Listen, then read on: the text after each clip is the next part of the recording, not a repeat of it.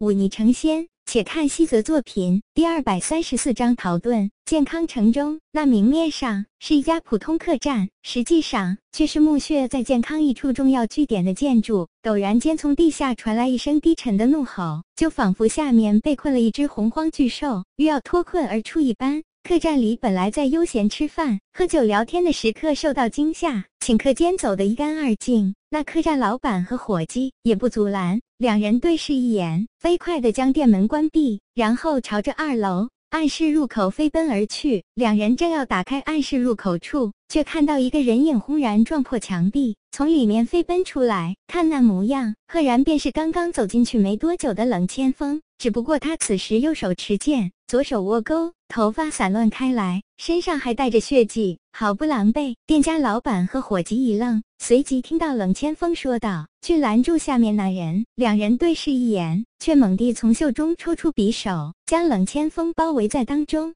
原来如此，冷千锋也不恼怒。他朝着下面看了一眼，冷笑一声，手中暗淡色泽的薄木剑一震，朝着这已经叛变的二人就扑了过去。这店家和伙计虽然实力不俗，俱都是五心境实力，可是，在身为次王，实力更是达到了五尊境巅峰的冷岩面前，哪里够看？不过几招，店家和伙计已经被分尸几段。冷岩喘息一口气，却听到身后传来破风声，他顾不得狼狈，身体飞快向前扑出。几乎在同时，一个衣橱擦着他的头皮飞过，轰然撞在墙上，衣橱碎裂开来，木板四处横飞。你还能往哪里逃？薄云海大步走出来，只是却不如之前那般潇洒自如了。他的额头有血流下，衣袖碎裂，露出一双暗金色、造型奇特的护臂。冷言不与他说话，左手一抬，任血勾若一道赤红色霹雳，划过长空。顷刻间就来到薄云海面前，只不过他淡定无比的一抬左手，叮的一声，刃血钩击在那护壁之上，只是溅起了几点火花。薄云海冷笑一声，抬起头来，却发现房间里已经没有了冷言的影子。该死！薄云海一声长啸，轰然撞破旁边的一面窗户，落在外面街道上。而这时，几队军纪严整。衣甲鲜亮的军士奔跑过来，为首一名将军朝着薄云海单膝跪下：“快将城门封锁，全城搜捕凶犯冷千锋。”将军领命，带人离开。薄云海深吸一口气，细细感应，冷笑一声，朝着东面大步奔去。武尊境已经可以查威。而武皇境更是将这种能力扩大了千倍万倍。纵使冷言速度再快，又哪里能这般容易的逃出这座健康城？东面一户普通人家，家里的人都被击昏过去。冷言飞快地将身上的一身血衣换下，换上了男子衣服，正要离开，却牵动了伤势，忍不住一口血喷了出来。刚刚在地下密室里，薄云海骤然发难，他本是无黄境实力，比冷言要强出许多。冷言硬吃一记，拼着受伤还了一击。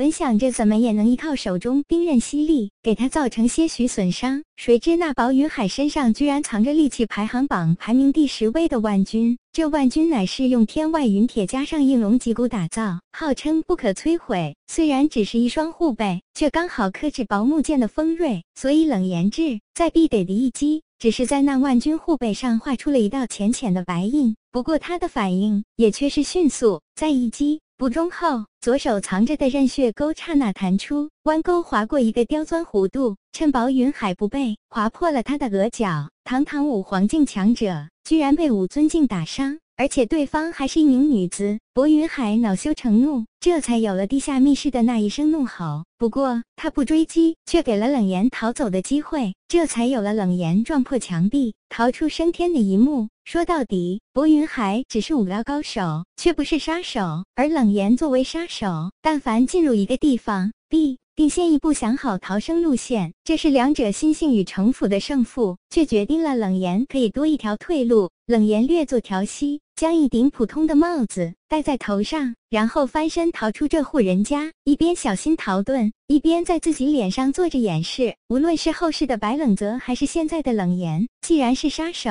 而且是走到了巅峰境界的杀手，那么就一定会注重伪装这一项。当然，在这一项上，白冷泽以真化境，但冷言却也没有差太多。当冷言走过两条小巷，他已经改变了容貌。他现在的模样是一个年纪约莫三四十岁的黄脸病弱汉子，倒也符合他纤弱的身材。他心知这种伪装在五黄境的薄云海面前形同虚设，但查威这种能力，那些普通兵士却是没有的。只要能混得出城去，那么天高任鸟飞。即便薄云海再厉害，也只能望洋兴叹。他轻咳几声，惟妙惟肖地扮演着病弱男子的身份，朝着东城门走去。这里是离他最近。的一座城门，尽管守卫一定更加森严，但薄云海就在身后，他却也没有更多的选择了。然而，他还是漏算了一步。当他来到城门时，远远的看到的是紧闭的城门。为了捉住他，薄云海竟然胆大包天的敢关闭皇城大门，冷言冷冷的看了看那城门处，以甲鲜亮、面带警惕之色的兵士，略一思量。还是转身离开。以他的本事，确实可以硬冲出去，但这却是需要时间的。一旦薄云海